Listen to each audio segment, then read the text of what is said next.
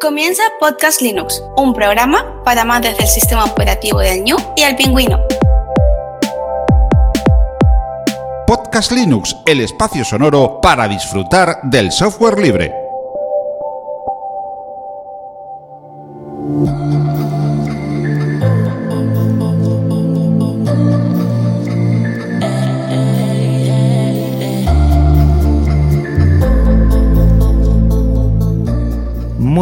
Amantes del software libre, bienvenido a otra entrega, la número 175 de Podcast Linux. Un saludo muy fuerte de quien te habla Juan Feble. Hoy vamos a hablar de distribuciones no debianitas con cuatro Linuxeros. David Marsal, administrador de sistemas GNU Linux de provisión y apasionado del software libre y la sostenibilidad de ocasión, muy activo en asociaciones como GNU Linux Valencia, KDE España o Residuo Cero de la región de Murcia. Es usuario de Arlino. Muy buenas, David, ¿cómo te encuentras? Buenas, Juan. Encantado de volver a tu programa. Encantado de que estés aquí, además que tú eh, nunca te marchas, siempre estás ahí latente. También tenemos a David Vargas, que es ingeniero informático, trabaja de profesor en FP, especialidad Sistemas y Aplicaciones Informáticas desde 2004. Es un apasionado, evidentemente, de GNU Linux y es un Ruby Lover y usuario de OpenSUSE. Muy buenas, David Vargas, ¿cómo te encuentras? Hola, Juan. Eh, muy bien, encantado de estar aquí en tu programa. Gracias por invitarme. Pues mira, de los primeros que empecé en OpenSUSE ya lo tenía cerrado porque sabía que te iba a invitar y que tú siempre dices que sí a. Muchas gracias.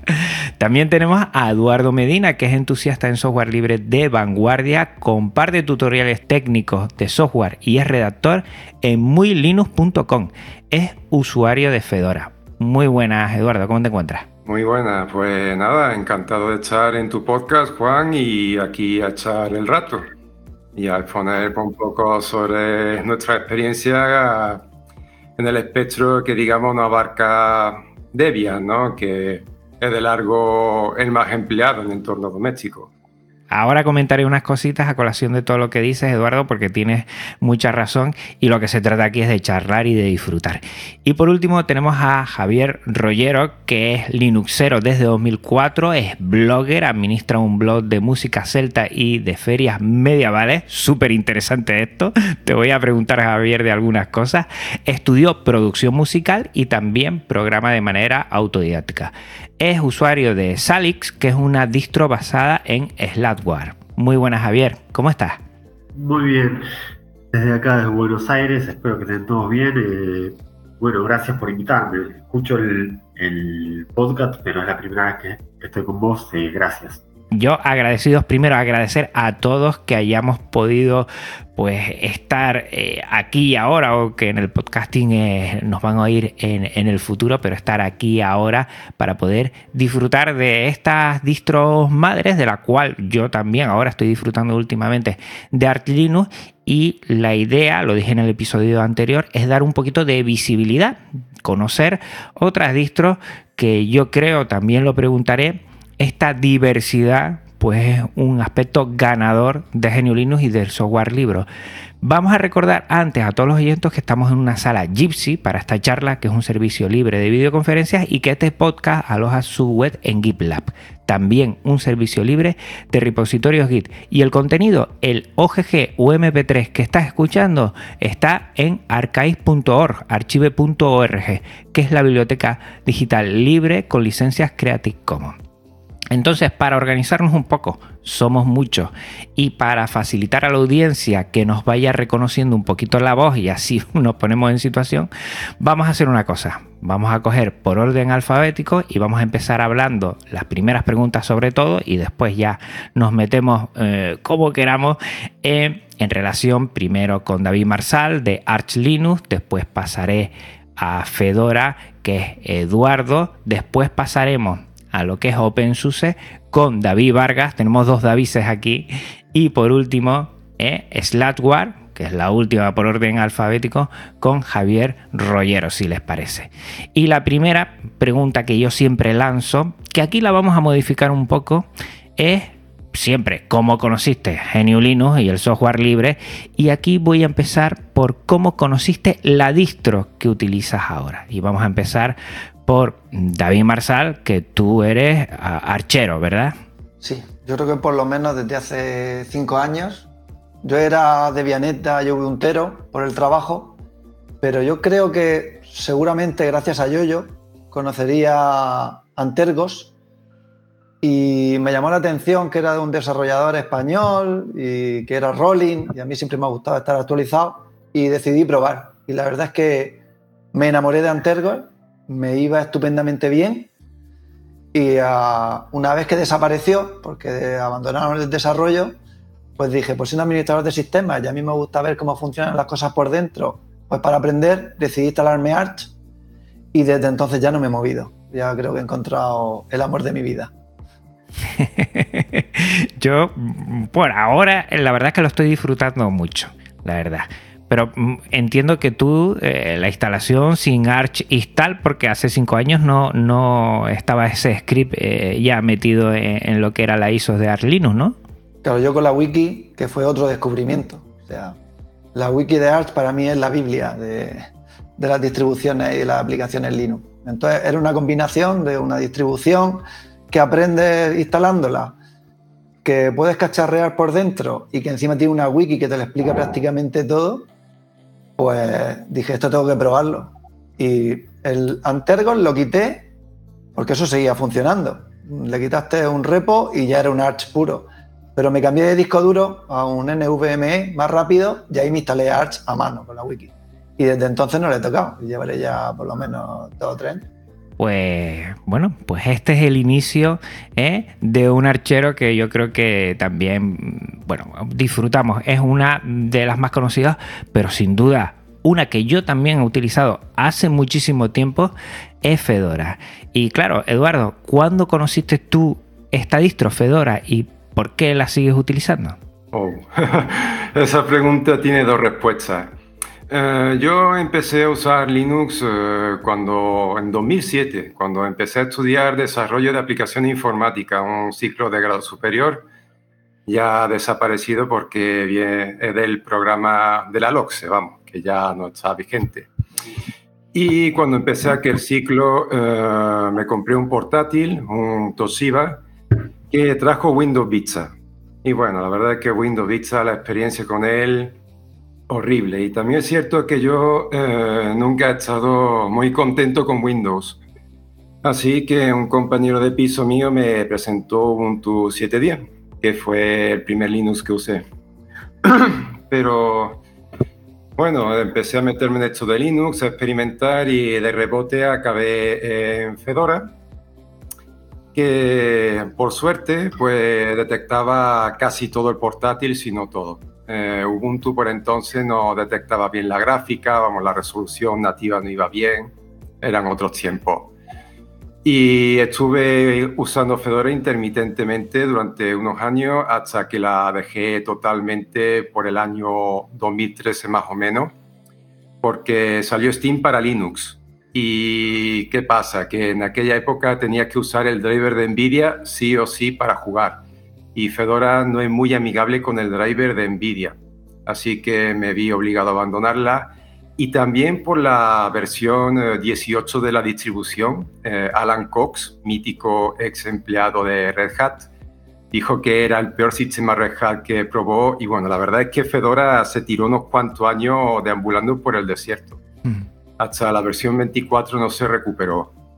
Y yo redescubrí Fedora a partir de la versión 31 eh, venía yo de utilizar KDE Neon y la verdad es que lo que me dejó realmente impresionado fue esa combinación de software libre y automatización. Y desde mi punto de vista, Fedora, digamos que eh, pulverizó un mantra, ¿no? que yo veo que está todavía extendido en el software libre, que el software libre no se puede automatizar, no sé si se me entiende. Y la verdad es que sí, vi que, el sistema estaba muy automatizado, que me ahorraba tiempo. Y la verdad es que también en aquella época ya había dejado la informática, desde entonces estoy retirado, desde 2019. Y básicamente eso, mm, ahorrar, me ahorra tiempo, básicamente. Y sigo usando Linux y software libre. Y hace un año, pues desde hace un año soy usuario de Fedora Silverblue y me he metido en el mundo de los sistemas inmutables y aquello fue un paso más allá porque los sistemas inmutables, digamos que añaden ciertos resortes, ¿no? Que dificultan que el sistema acabe roto. Y, y hasta aquí. Mi madre, la verdad es que yo cuando utilicé Fedora, al igual que tú Eduardo, era por un driver de una gráfica que no me funcionaba bien, la GMA 500, no la olvidaré en la vida. Y con Fedora sí va bien, sí va bien y nada más instalar sí va bien. Y la verdad es que disfruté mucho, disfruté mucho de esa distribución en su momento. Una que no he utilizado y yo mm, prometo a la audiencia que me pondré a ello, al igual que con la siguiente, es OpenSUSE.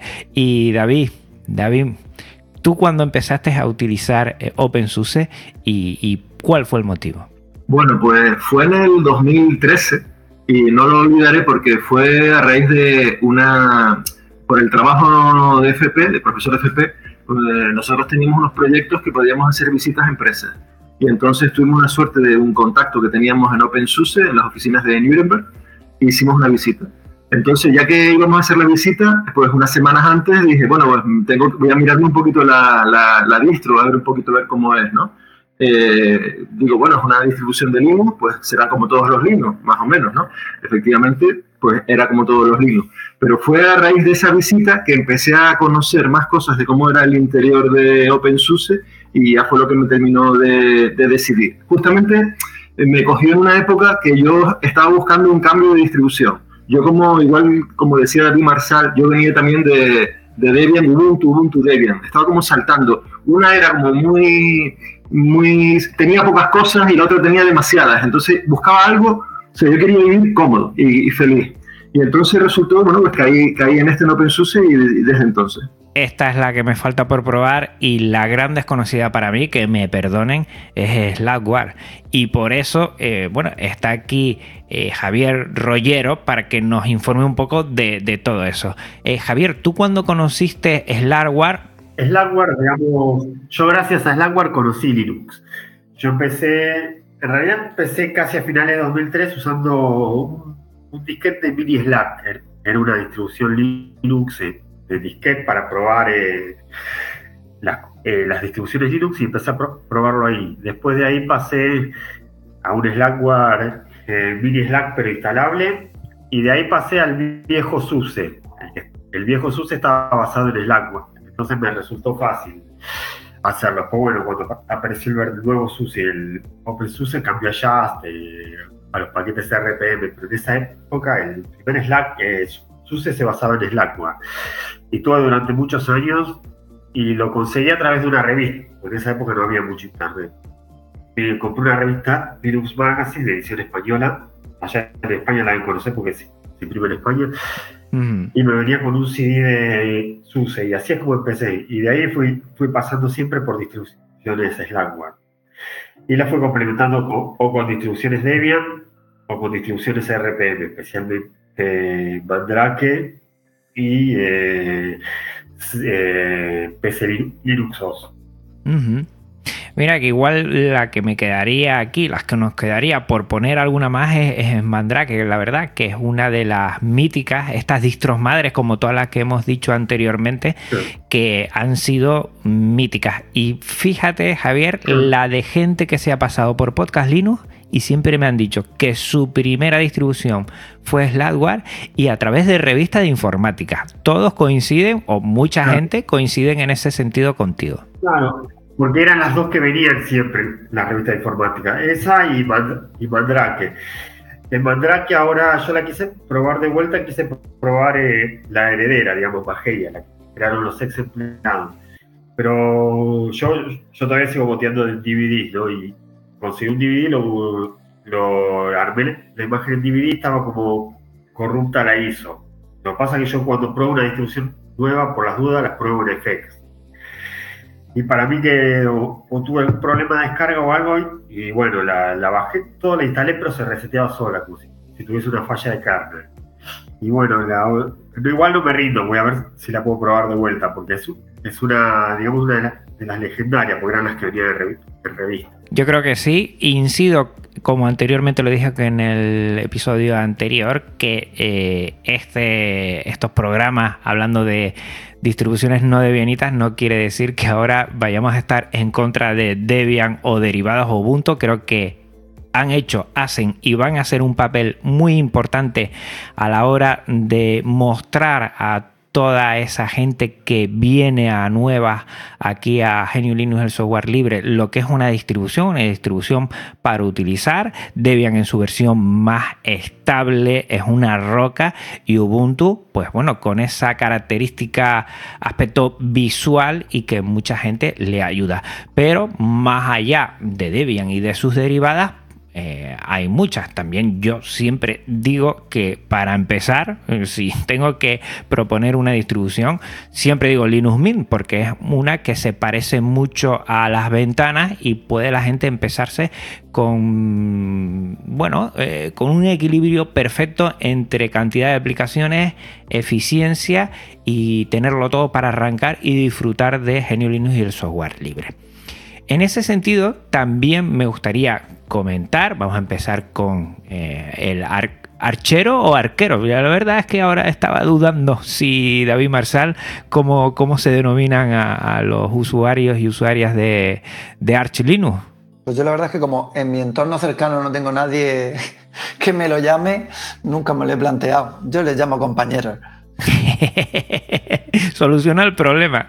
Vale, para ti, ¿qué es lo que más te llama la atención de tu distribución, de Arch Linux? Ese, aspecto que te dice, ojo, por esto, no sé si, si, si, me enamoré al principio con ella, pero con esto es lo que yo me quedo a la hora de definir Arch Linux. Pues yo sería la mezcla de, lo que te da el rolling release, de aparte rolling release puro, de que tienes lo último de lo último, casi el, primero, y luego la libertad de montártelo tú, o sea, tienes Linux from scratch, que sería compilarlo y montártelo todo, Gentoo, que te lo da un poco, y ya lo siguiente sería Arch. Pues para mí es una combinación perfecta de que te lo dan empaquetado, pero te lo dejan instalar todo como tú quieras, a ir haciendo como si fueran unos legos tu sistema, aprendes con la wiki qué es lo que estás haciendo y estás a la última. Y a mí esa combinación es que me, me conquistó. Yo tengo versión IT, me estoy intentando controlar porque yo lo primero que hago al encender el ordenador es por consola lanzar un Pac-Man y ver en colorinis qué es lo que se ha actualizado. Por cierto, mandamos aquí un saludote que yo creo que los conocemos todos, evidentemente, a Yoyo, que mira que ha sido el germen de muchas distros para, crear comunidad, porque a partir de lo que él divulga, pues, pues muchos pues le seguimos. Y tanto en Antergos, que yo fui un gran usuario de Antergos, y ahora Arch Linux, y cuando utiliza Fedora y cuando utiliza otras, pues, pues mucha gente se sume y nos facilita mucho. Un abrazote aquí, yo, yo, que te tenemos en mucha estima. Eduardo, para ti Fedora, ¿qué es lo más que te llama la atención de ella? Pues bueno, la verdad es que creo que me he adelantado y es lo que he dicho, o sea, la fuerte combinación de automatización con software libre. Y es que eh, Fedora, por defecto, mm, quitando el tema del hardware, porque sí incluye el firmware para Wi-Fi de Intel, el firmware privativo aprobado para el kernel Linux, también los microcódigos, quitando el tema de hardware, pues todo lo que tiene montado encima es software libre. Intento que todo lo que uso sea software libre, con la excepción de los videojuegos, desgraciadamente. Y bueno, tengo la expectativa de que la única aplicación privativa que depende de, mi producción, que el cliente de sincronización de pCloud, almacenamiento en la nube, pues a ver qué saca Proton Mail. Y, bueno, básicamente es eso, que la combinación de software libre y, y automatización. Y es que yo desde hace bastante años soy muy perezoso usando el ordenador en general. Así que los últimos años he ido saltando hacia sistemas que a mí me ocuparan lo mínimo, o sea, que el mantenimiento no pase de yo tener que abrir el nombre software, darle a actualizar y, y ya está. Mm. Y la verdad es que, bueno, también, eh, no sé qué podría decir más. Yo creo que lo has dicho todo, que, lo más que te encanta es eso, que puedes facilitar, y Fedora siempre se ha hablado mucho de ello, de, encender y ya está todo ahí y ya no tienes que preocuparte de eso. Sí, vamos, hay también un, tema, por ejemplo, eh, yo no estoy totalmente cómodo con el modelo Bleeding Edge de, de Fedora. Fedora es un software bastante actualizado y, bueno, la verdad es que desde que di el salto a Silverblue y la inmutabilidad mm, es un poco más sostenible, pero la verdad es que sí, algo que he hecho de menos en Fedora es que fuera un pelín más estanca, pero es lo que hay. Esta distribución es, digamos, el banco de prueba de Red Hat y ahí es donde, vamos, prácticamente la mayoría de las tecnologías que se estrenan en Linux empiezan por Fedora y ahí van experimentando hasta que dicen, pues cogemos esta versión como base y a partir de ahí desarrollan la futura versión de Red Hat Enterprise Linux. Es lo que hay. Básicamente Fedora es un proyecto que te invitan a ser beta tester en la realidad. Muy bien. Eh, David Barcas, para ti OpenSUSE, ¿qué es lo más que te llama la atención de ella? Bueno, a mí lo que más me llamó la atención a nivel personal fue que tiene muchas herramientas integradas que están hechas con Ruby. Entonces, claro, a mí, se me, como yo soy un Ruby lover, pues se me despertaron ahí todas las bombillas, ¿no? Y, y, me dejó impactado una herramienta en especial que se llama Just, que ya lo mencionó el compañero, que es una herramienta de entorno gráfico, pero también de modo consola. Tienes las dos modalidades que te permite configurar eh, la máquina pero no solo a nivel de usuario normal, sino a nivel profesional con todo tema de servicios. Entonces, claro, a mí esto me venía muy bien para trabajar en clase con los alumnos dando clases de administración de sistemas, para que ellos vieran no solo cómo administramos por comando, sino si tenemos que hacer algo rápido, cómo lo administramos por entorno gráfico. Entonces, a mí eso fue lo que más me, me marcó de la, de la herramienta. Sí, además yo que no soy usuario de OpenSUSE, siempre oigo mucho Just, lo oigo mucho y siempre hay muchas noticias, Eduardo no lo puede decir, de cómo eh, configura perfectamente esa distribución. Y pasamos a Slackware. Mm, Javier, eh, para ti, ¿qué es lo que más te llama la atención de ella? Y lo, para mí el gran fuerte de, de Slackware es el hecho de que facilita mucho la compilación de programas. De hecho, cuenta con una gama impresionante el repositorio de aplicaciones para, para compilar, debido a que depende mucho de la compilación y la facilidad con la que se programa. Y otra cosa, bueno, eso en el caso de la Slackware, eh, ahora no estoy usando la Slackware eh, base, pero la Slackware base trabaja con Core Shell, que es un shell que a diferencia de Bash funciona como, como un shell script, pero al mismo tiempo como un lenguaje de programación. Vos le podés instalar un plugin y lo puedes usar para programar en Perl lenguaje Perl, y, eso te, amplía la, capacidad de crear un, shell script bautizado o core shell. Es muy bueno, es muy práctico para programar la web. Muy bien. Pues pasamos a qué cambiaríamos de ella. ¿eh? En ese sentido, nos llama la atención. No sé si alguno me dirá que no le va a cambiar todo porque la distribución perfecta. Bueno, todas tienen sus pros y sus contras. Y lo bueno, eh, aquí quiero hacer una puntualización, ¿no? Lo bueno es la diversidad que tenemos, que podemos elegir lo que queremos. Aquí eh, somos cinco personas, cuatro eh, distribuciones diferentes y cada uno estamos súper a gusto en ella. Siendo diferentes, seguimos con la misma filosofía del software libre por caminos, mm, bueno, paralelos, cercanos, pero seguimos disfrutando de cosas diferentes con una filosofía común. Y a mí me parece eso espectacular. Entonces, David Marsal, a ti te toca empezar de nuevo. ¿Qué le cambiarías tú a Archlino? Bueno, yo lo primero diría que yo pagaría por tener Just en, en cualquier distribución, ¿eh? porque es otra de las cosas que cuando conocí me enamoré. Pero si no puede ser eso, yo una cosa un poco técnica que se está discutiendo en Arch es tener una versión con los paquetes compilados para procesadores más modernos para sacarle un poco más de rendimiento y eficiencia energética. Pero vamos, una cosa que se está estudiando y es una cosa muy técnica. Y ya a nivel comunidad sí que me gustaría, porque la distribución en sí me, me gusta como está, pero que, que confluyera más el trabajo de las derivadas para mejorar el upstream a la madre. Porque si se trabajara más sobre Arch, se irían mejor las demás, pero a veces el trabajo que hace sobre distribuciones que están en Arch no revierte en Arch. Como Manjaro, ahora tenemos la suerte de que Steam, como está usando Arch, pues ahí tenemos una fuente de ingresos que mejora KDE Plasma y mejora Arch en sí. Pero para mí solo le falta ah, dinero. Que cualquier distribución de Linux, si consigues conseguir apoyo en trabajo de personas o en dinero, irá todo mucho mejor.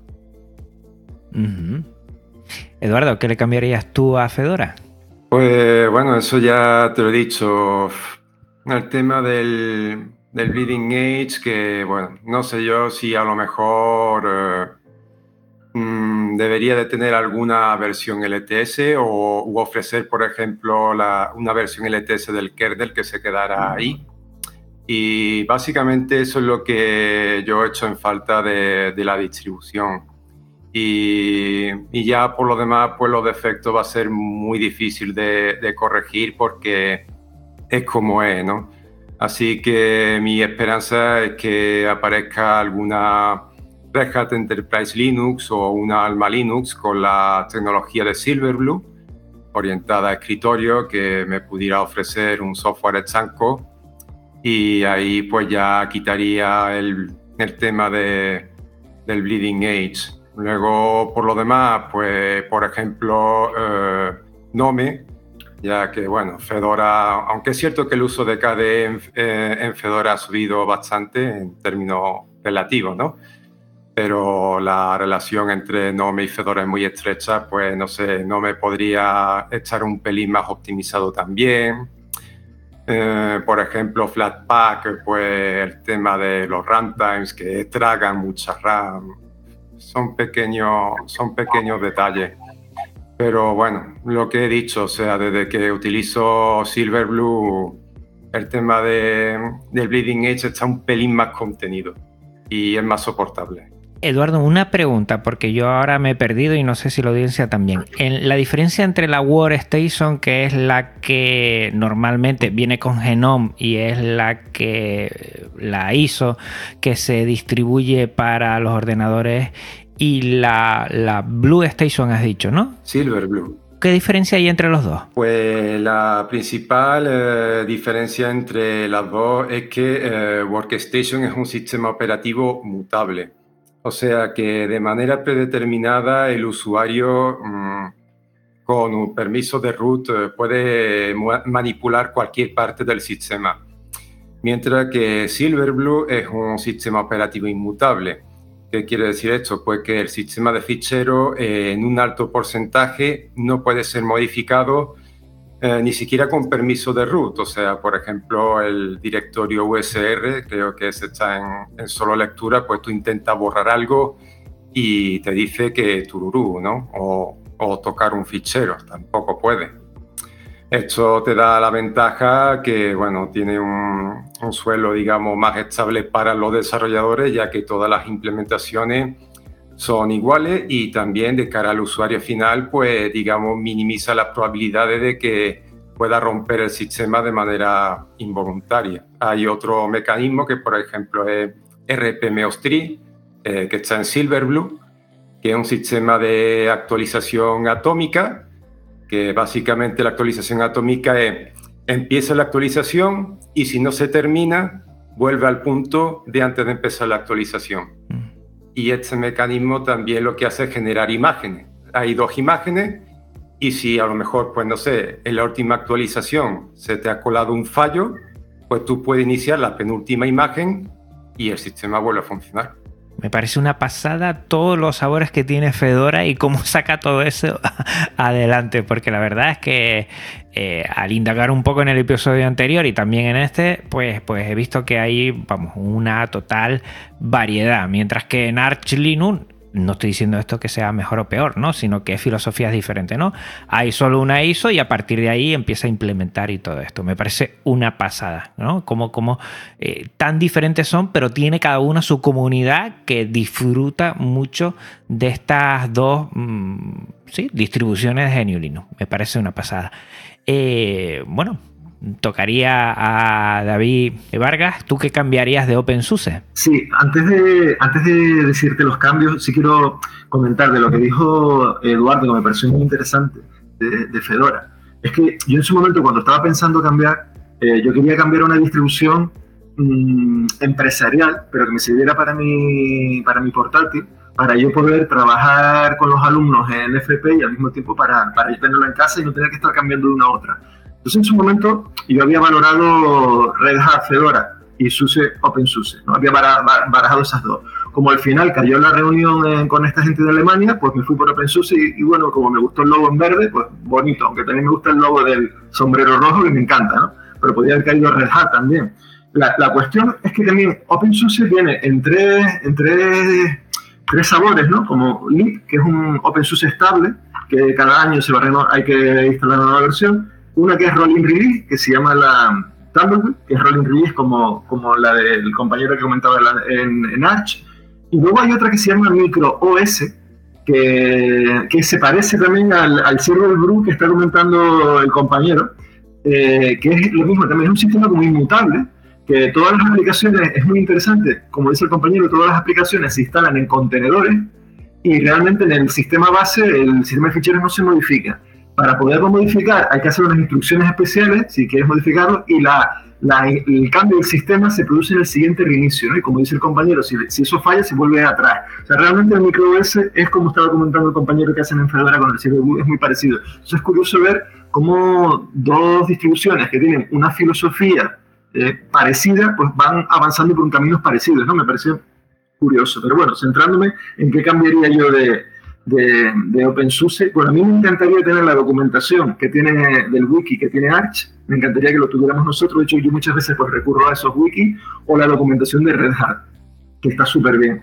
Y otra cosa que yo creo que falla mucho OpenSUSE, no sé si falla o lo hacen deliberadamente, es la publicidad. O sea, es muy desconocido, no publicitan todas las cosas que tienen, pero tienen un montón de herramientas súper potentes, libres, que se podrían utilizar en un montón de sitios, pero eh, no son muy conocidas.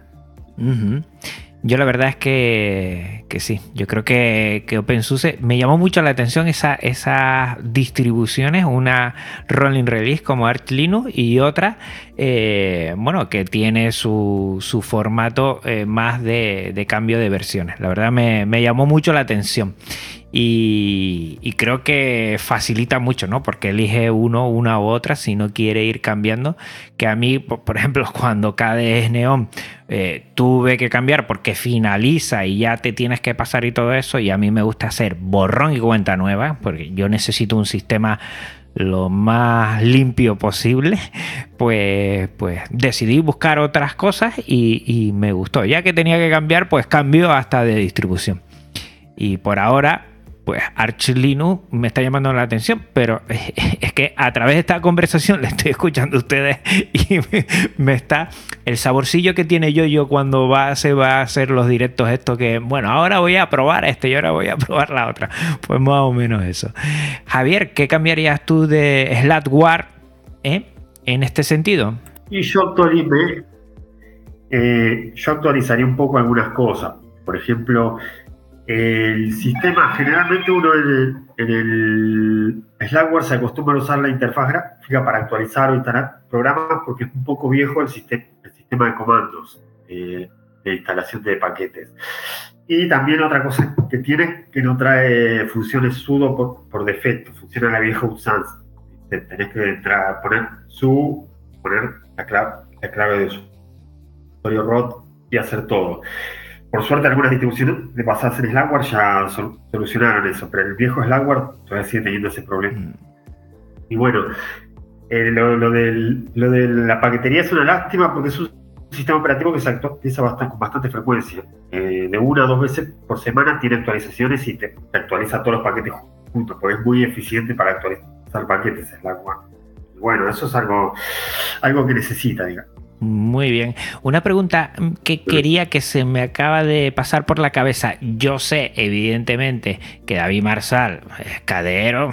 Yo, vamos, lo sé porque además está la Asociación KDE de España y sé que Eduardo, ahora lo acaba de comentar, ¿no? Utiliza Genome. Pero de David Vargas y de Javier no sé eh, qué entorno de escritorio utilizan. Claro, eh, David Vargas, ¿tú cuál utilizas? A ver, a mí el, escritorio, eh, a mí me da igual. Eh, quiero decir, a mí me gusta uno que sea sencillo y que no me cargue mucho la memoria. Entonces, como el, el Genome, a mí me gustaba el Genome, el Genome 2, que yo lo usaba en la época que usaba Ubuntu. Cuando cambió a Genome 3 eh, no lo entendí nada. Y KDE sí me gusta, pero al final estoy usando XFCE, pero el XFCE es una, una versión que viene configurada de OpenSUSE que no se parece nada a la que tiene Debian ni a la que tiene Ubuntu, que me parece, no me gusta mucho, y que simplemente aparece una barra abajo como mate, ¿no? Aparece una barra abajo con un desplegable y ya está, es lo que tengo. Ajá. ¿Y tú, Javier? Yo uso dos. Eh, ahora estoy usando uno solo, pero siempre usé dos. Usé mate y usé XFC. Ah, yo también soy como el, muchacho, a mí no me gusta nada exuberante. O sea, estoy muy acostumbrado a la consola de comandos. Muy bien, pues por saber, ¿no? Porque ahora yo pensando, eh, claro, lo tenemos más claro eh, por, los dos primeros, porque ya lo han dicho y porque yo creo que de todos, de la mayoría de los que le siguen es conocido, pero no sabía de, David ¿eh? en este sentido y, de Javier. Es bueno conocer además el, disfrute de poder ponerle cualquier entorno de escritorio y disfrutar de la distribución y esos sabores. Eh, siguiente pregunta. Ya mm, vamos a ir en orden y yo creo que, no habrá problema. ¿Qué es lo más que te costó cambiar eh, cuando pasaste a tu distribución, la distribución que llevas ahora? Por ejemplo, de Arch Linux, eh, yo creo que tú venías de, de Debian o derivadas, ¿verdad, David Marsal? ¿Qué, ¿Qué, es lo que más te costó cambiar cuando pasaste a Arch Linux?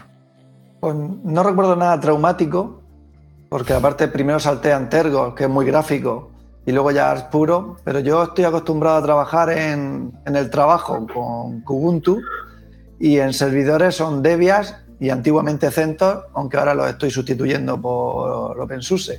Entonces, para mí lo más complicado fue el, automatismo mental de escribir en consola los comandos de cambiar el apt por el pacman. Yo creo que eso fue lo que más que me ha costado acostumbrarme. Aparte, al final me he hecho alias porque Pacman menos S, Y, U mm, es, menos intuitivo que una PT Udate. Por lo cual yo, la consola creo que fue lo más, lo más raro, porque los AUR al final es activar una cosa y ya va como si fuera Pacman normal, la sintaxis de la línea de comando. ¿Y tú, Eduardo, a Fedora?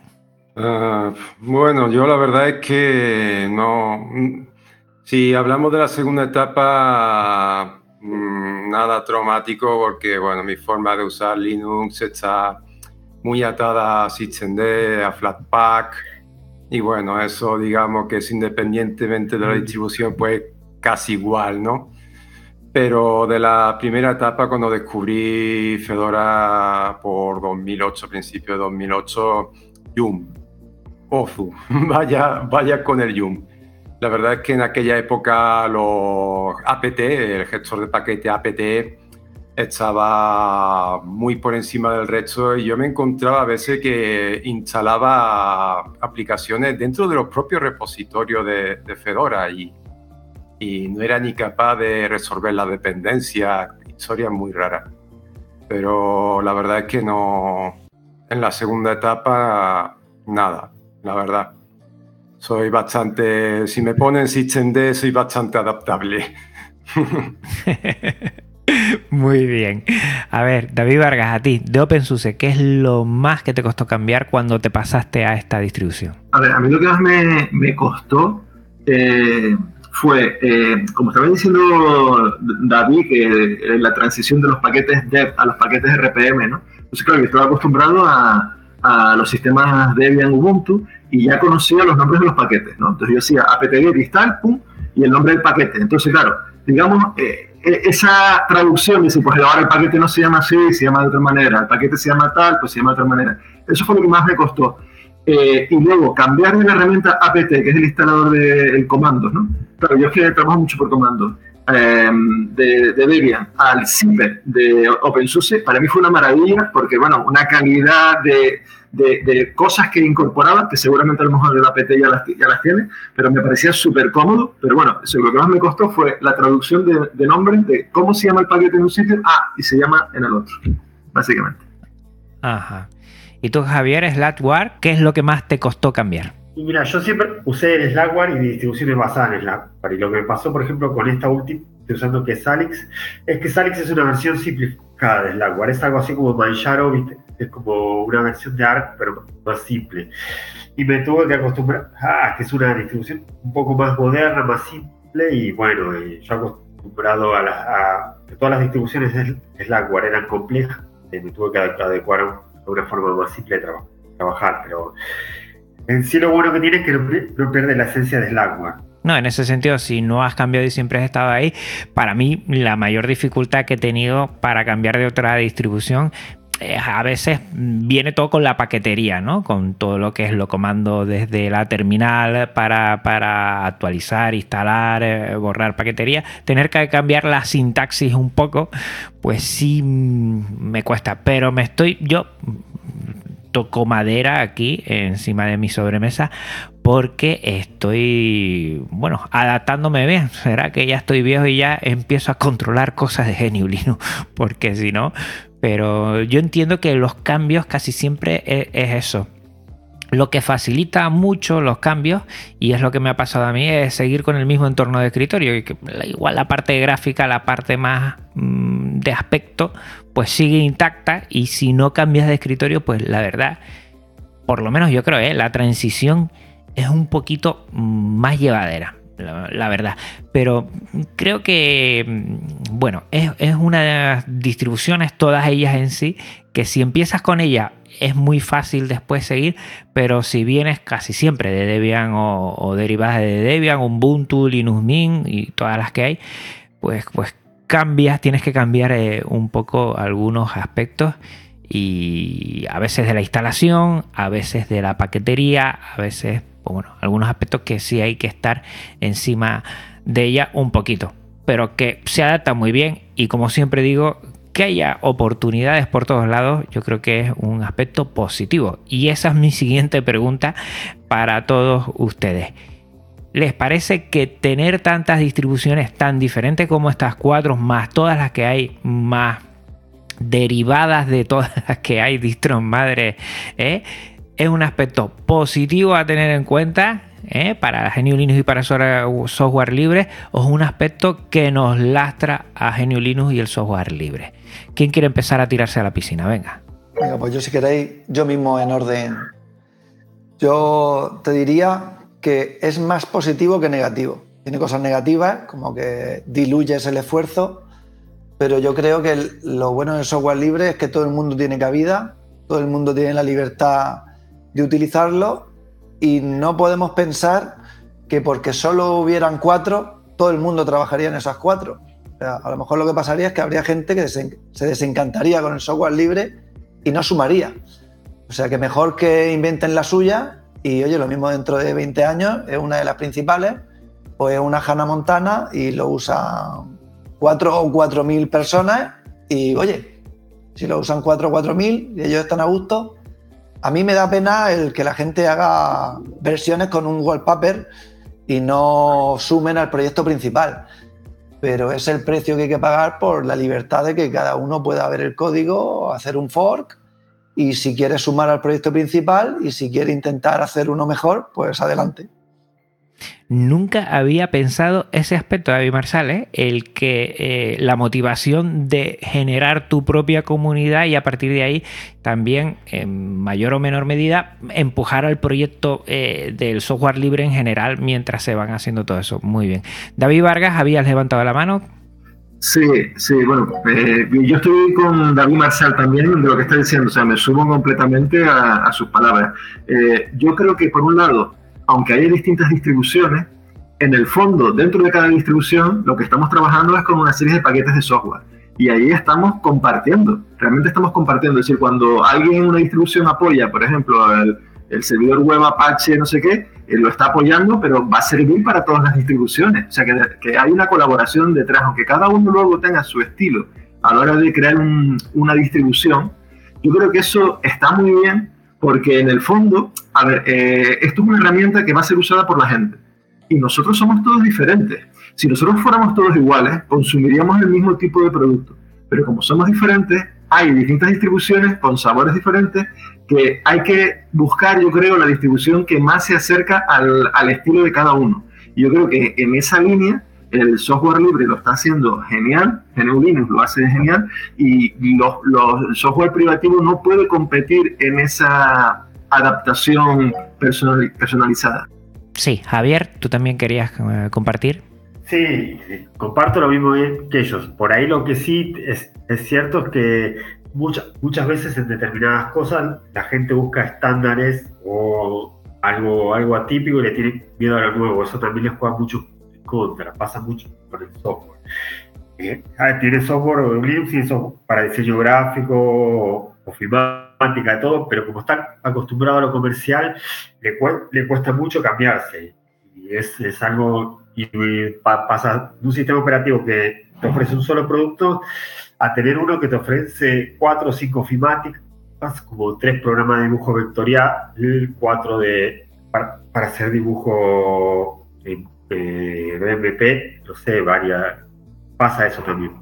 Muy bien. Eduardo, no sé si querías compartir algo tú también, alguna idea. Bueno, yo la verdad es que no hay ningún misterio de que mi visión de New Linux eh, es un tanto restrictiva, ¿no? Yo pienso que hay demasiada distribución y cuando digo demasiada distribución me refiero a las 300 o 600 distribuciones que hay, lo que han dicho ya varios compañeros, ¿no? Que se esparce de, se, sí, se, se esparce demasiado el esfuerzo, ¿no? Se, bueno, me sale ahora la palabra.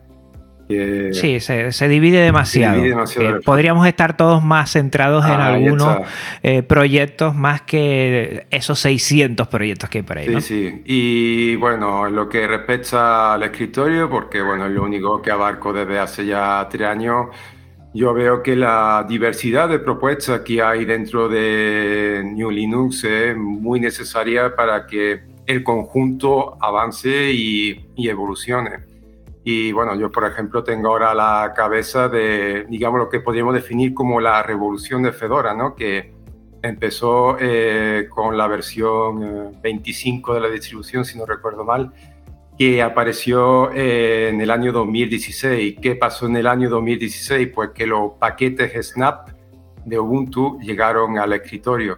O sea que un poco que Fedora emergió en parte como respuesta a, a Snap y para darle un empuje a, Flatpak que por entonces oficialmente sigue sin tenerlo, pero no tenía, digamos, por entonces ningún sistema operativo que, que lo impulsara en serio, ¿no? Era un proyecto ahí un poco eh, a modo de voluntario, mientras que Snap, pues, está impulsado por Canonical, ¿no? Y yo veo que también esa competencia interna, pues, ha sido beneficiosa para, para todos los usuarios, sí. Pero eso, yo veo que, que los esfuerzos están demasiado dispersos, que hay demasiada fragmentación y lo que ha dicho David Marsar, ¿no? Que cogen una bifurcación, lo que yo llamo clon de Ubuntu 50.000, ¿no? Clonan Ubuntu y le cambian el WAL y, bueno, podrían contribuir un poco a, yo sé, al menos a Linux Mint, ¿no? Que, que una distribución más potente y con llegada, ¿no? Y que usa millones de personas. Sí, yo creo, yo soy un fiel defensor de la diversidad de GNU Linux. Es verdad que hay ciertas distribuciones que le cambian el aspecto gráfico de bienvenida y, lo ponen como otra distribución, igual tendríamos que ver qué aporta, pero es verdad que los propios usuarios y usuarias ya, pues, bueno, con, con la no adopción, con esa, eh, con, con, esa distribución, pues ya, bueno, pues, pues van saliendo y van quedando en comunidades las que sí van aportando. Y lo que ha dicho Eduardo también me parece correcto, ¿no? Ese equilibrio, ¿no? Si una distribución, entiéndame la palabra peca, ¿eh? eh, se escora a algún lado en el cual cierta mm, comunidad o cierta masa de usuarios y usuarias no está de acuerdo, hay otra que puede contraponer ese aspecto y, en ese equilibrio se van generando eh, aspectos, proyectos, eh, avances que los que cristalizan pues van avanzando. Y tenemos como, por ejemplo que lo estoy utilizando yo ahora en Arch Linux, PyWare que, que, creo que la primera en adoptarlo y en sacarlo adelante fue Fedora evidentemente y que ya pues estamos disfrutando todas las distribuciones porque ha sido para mí la revolución de 2022 sin duda alguna ¿eh? y como podcaster y, usuario de, audio me parece que es una pasada lo que hemos avanzado en este sentido. Yo creo que en ese equilibrio es en el que seguiremos todavía ¿eh? Eh, caminando el software libre eh, para gusto de muchos, para dudas de algunos, pero creo que, en mayor o menor medida ese pequeño paso de mucha gente es mucho más eh, facilitador que solo el, avance corriendo de una que cuando desfallezca pues terminamos con el proyecto, desde mi punto de vista. Sé que aquí podríamos hablar y hasta crear un podcast de solo esto en este sentido.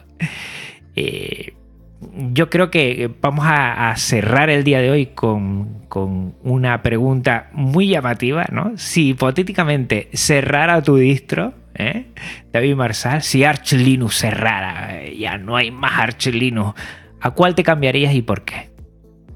Pues mira, yo lo tengo claro porque alguna vez me...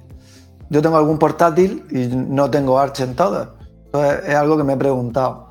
Y antes de ser padre, a lo mejor habría probado Gentoo o LTS, ir un nivel más para abajo y toquetear más. Pero hoy en día, yo mi segundo amor es OpenSUSE y teniendo Tumbleweed, que también es Rolling Release, me iría a esa seguro. Y aparte también están haciendo un inmutable como micros, o sea que el proyecto me gusta en su filosofía, en sus herramientas de paquetería, en Just, en la comunidad pasaría a OpenSUSE. Muy bien, Eduardo. Si cerrara Fedora, Dios no quiera, evidentemente, hipotéticamente, ¿a qué distribución te pasarías tú? Pues igual que David Marzal, eh, eh, a OpenSUSE me iría. Eso sí, con un matiz, porque bueno, yo ya he dejado los sistemas mutables, así que mi destino sería directamente micros, que tiene ciertas similitudes con, con Fedora Silverblue. Parten de, básicamente el mismo concepto, aunque bueno, internamente tiene grandes diferencias. Y yo creo que sería, digamos, mi, mi refugio natural, básicamente en mis actuales circunstancias. David Vargas por alusiones, ¿eh? porque toda la gente está pasando y ahora todos te van a ver cuál, cuál te pasas tú. Porque... yo, yo por, por temas de tener la, misma distribución en el trabajo con dando clase que en mi casa, pues quizás a lo mejor intentaría pasarme a tema de Red Hat, pero Red Hat. Pero si no fuera el caso, eh, a mí otras distribuciones que me están llamando mucho la atención es Arch y Manjaro. Eh, las tengo ahí las dos echándoles el ojo. Muy bien. Y Javier, ¿tú a cuál te pasarías? Y yo estoy entre dos. Una porque la he usado en el pasado y nació como una derivada de Slackware, es OpenSUSE. Y la otra es el Linux OS, que la usé durante un año y me gusta. Además es Rolling Relays y se actualiza constantemente. A mí me gusta que el sistema se actualice constantemente para estar siempre actualizado. Muy bien. Perfecto. Pues nada, nos queda un ratito nada más y sí me gustaría a forma de, bueno, de resumen que cada uno comente, bueno, eh, de cada una de su distribución, pues que explique un poquito, nada, un minutito eh, entre qué es lo que más le gusta o, si alguien tuviera que decirle, oye, ¿por qué te pasarías a mi distribución? Pues ese pequeño aspecto que, que lo ponemos para que esa persona eh, al final se decante por nuestra distribución. Y esto no quiere decir que, neguemos a las otras, por favor.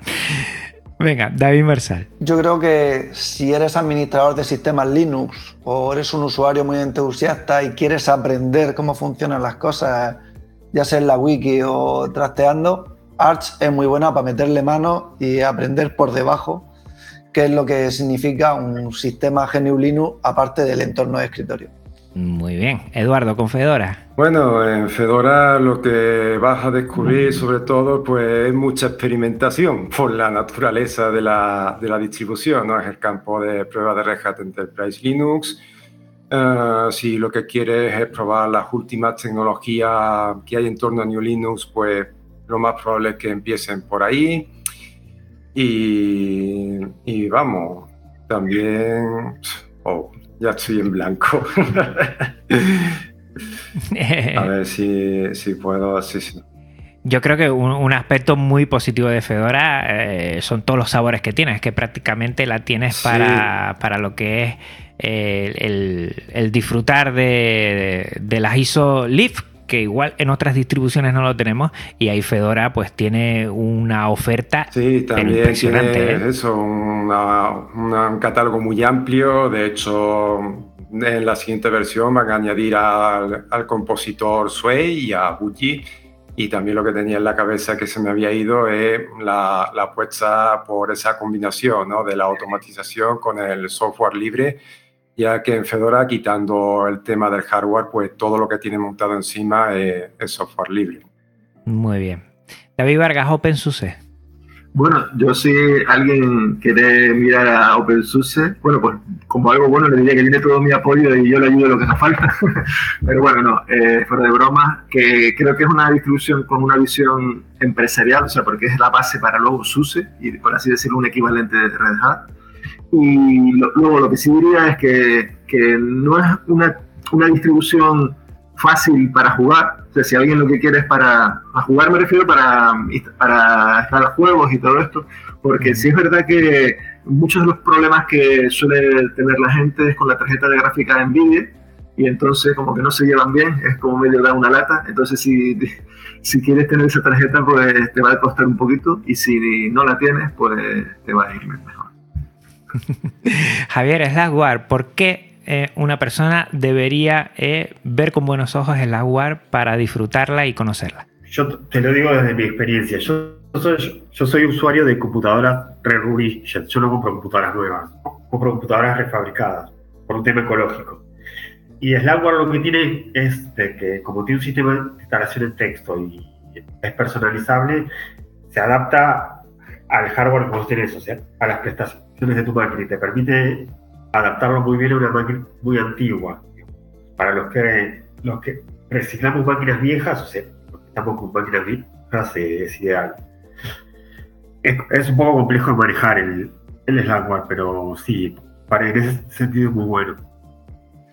Pues bueno, hoy hemos tenido cuatro distribuciones no debianitas con sus usuarios para también tener desde mi punto de vista, una visión más amplia de lo que es GNU Linux y el software libre. Hay muchísimas distribuciones. Recuerden que yo eh, hace tiempo pasé una pequeña formulario en el cual decía que entre el 25 y el 33% no utilizaban Debian o derivadas y para todas esas comunidades también que se vean representadas aquí. Igual con el tiempo, con el tiempo, pues buscamos cuatro distribuciones eso sí, me gustaría que fueran distribuciones madres, ¿eh? aparte de todas estas, y hacemos un episodio con otras distros no de Villanitas 2.0. Pues bueno, hasta aquí el episodio de hoy. Recuerda que este episodio y todos los de Podcast Linux tienen licencia Creative Commons, reconocimiento compartir igual 4.0 y que también toda la música es Creative Commons. Pásate por las notas del programa para conocer a sus autores. Recordar a los oyentes que este podcast aloja su web en GitLab, que es un servicio libre de repositorios Git, y su contenido en archive.org, biblioteca digital libre con contenido Creative Commons. Y si quieres contactar conmigo o con todos los que se han pasado por aquí, no dudes en hacerlo. Te pasas por la nota del programa y conoces dónde nos puedes encontrar. Para David Marsal, para Eduardo Medina, para David Vargas, para Javier Rollero, muchísimas, muchísimas gracias por pasarse por aquí. Un saludo, hasta la próxima. Muchas gracias, Juan. Todos. Gracias. Y para ti, hasta otra Linuxero, hasta otra Linuxera, un abrazo muy muy fuerte. Chao. Podcast Linux, un espacio sonoro para disfrutar del software libre. Podcast Linux, tu podcast sobre New, Linux y el software libre.